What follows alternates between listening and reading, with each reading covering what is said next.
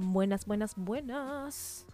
Yo soy Dai Villarreal, Villarreal, Villarreal o como se te cante decirlo, pero siempre se escribe con doble R. Y este es otro capítulo de Arre. Hoy les quería contar una anécdota que es muy reciente. No, no es una tragia anécdota como el de la semana pasada. No. Bueno, empecemos aclarando que estoy bien. O sea, no, no me pasó nada. Eh, estoy bien, estoy bien. O sea, no. Tranca. Tranqui. Yo perreo sola. Bueno, tengo la cabeza cagada a tiros por esa canción. Sorry. Hace unas semanas, ponele dos, tuvimos con mis primitos Felipe y Benicio. Felipe es el más grande de 8 y Benicio tiene 5. Eh, con mi hermana y ellos tuvimos una pijamada en su casa. Esperen, no se alerten. ¿Por qué no rompimos la cuarentena? O sea, vivimos en el mismo terreno. Compartimos la casa, básicamente. Así que no rompimos la cuarentena, o sea, no. Tranqui. Esta, ponle que la pijamada fue un viernes a la noche.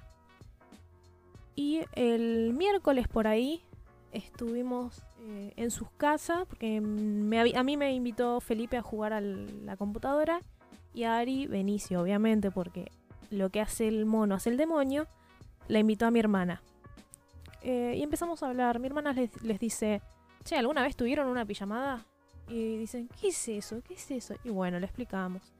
Y dijimos, tendríamos que hacer una pijamada algún día.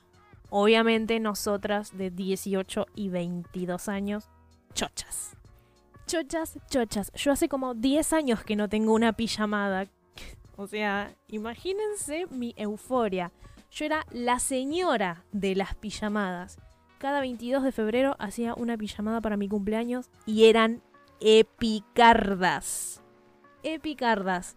En serio, eran las mejores pijamadas porque encima eran la última pijamada de las vacaciones de verano y antes de volver al colegio. Entonces, pasaban un montón de cosas. Siempre terminábamos cagadas en las patas, asustadísimas hasta la médula y cagándonos de risa, obviamente, y mis viejos sin poder dormir. Volviendo a la pijamada del 2020, los primos Villarreal. Llegamos, qué sé yo, yo les había prometido que iba a hacer papas fritas y pochoclos para la noche. Entonces cenamos, eh, estaba mi tía, que es la mamá de los nenes, o sea, es mi tía política, eh, y mi tío justo se había tenido que ir a laburar. Bueno, cenamos con ella y mis primitos, y mi hermana también, obvia- obviamente. Y después eh, acomodamos todas las cosas, los colchones en el comedor. Ellos tienen una tele bastante grande. eh, así que íbamos a ver películas. Pero mientras tanto, los pibitos obviamente estaban jugando con la computadora. O sea, nosotras no nos daban ni pelota. Bueno, pongo eh, la momia. Así, yo les dije, no chicos, ustedes no pueden ser criaturas y vivir bajo este techo sin haber visto La momia. O sea, es la película, mi película favorita, mi saga favorita. Va, no sé, es una trilogía, pero bueno, ponele. Aunque la última no me gusta mucho. Creo que ya hablé de esto. Y les hago a ver La momia. En la primera no se estaban enganchando tanto hasta, hasta que llegó más o menos la mitad de la película y yo hice pochoclos los hago sentarse, que apaguen la computadora y ya se acomoden en los colchones y comenzamos a ver los cuatro la película. Después de esto eh, se fueron empezando a, a agarrarle el gustito a la acción de la película. Además son nenes, o sea, son chiquitos, no, no entienden si un efecto especial está mal hecho, capaz que nosotros los grandes lo entendemos mucho más y lo criticamos, hasta nos cagamos de risa de algunas películas por los efectos pedorros, pero ellos la estaban disfrutando muchísimo, la pasaban muy bien. Y el más chiquito siempre es como mucho más temeroso, más cagón, por así decirlo, porque es chiquito, tiene 5 años. Y la segunda más o menos que le dio miedo, más o menos, pero la veía, o sea, no, se tapaba la cara, pero seguía mirando. O sea, no se fue a dormir con la madre ni nada, de que cosa que nos asombró bastante. Así que, al fin y al cabo, les terminó encantando mi película. Y en la segunda, eh, más o menos por la mitad de la película, eh, spoiler alert, se les cae el, el, globo, el dirigible ese, y el personaje. ¿Cómo, ¿Cómo llamarlo sin quedar cancelada? El personaje afroamericano. El personaje afroamericano dice un chiste que a mi primo Felipe en particular creo que casi se hace pis de la risa. Y es así, yo me lo acuerdo de memoria, pues me sé toda la película. ¿De dónde voy a sacar gas para el globo? ¿De cocos? ¿De bananas? ¿O del trasero de Tarzán? Ay, yo no les puedo explicar la cagada de risa que se pegó Felipe. Fue increíble y la madre el otro día nos cuenta que nos escuchó cuando nos reíamos a la noche de, desfavoradamente. ¿Existe esa palabra? No lo sé. Y si no existe, la acabo de inventar. Patente pendiente. Fue muy gracioso, en serio, eh, verlo. Estaba tentadísimo, se le caían las lágrimas y todo.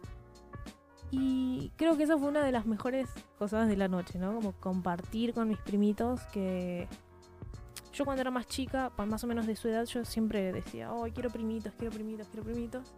Eh, obviamente mi, tío como que cero, no quería.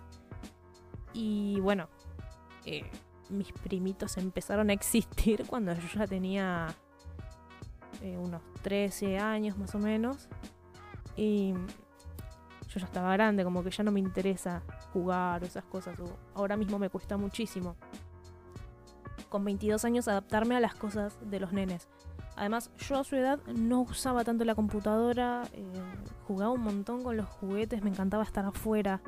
Y ahora no, estos pibes están 24/7 eh, con tecnología todo el tiempo. Si no es la computadora, es una tablet o es la Play o lo que sea. Igual siempre se trata como de regular el uso de la tecnología porque mata el cerebro, obviamente.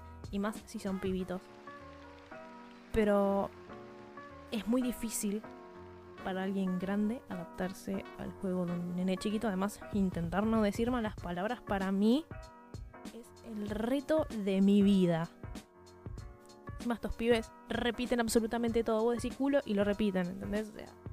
son esponjas, absorben todo. Pero me parecía copado compartir esta anécdota.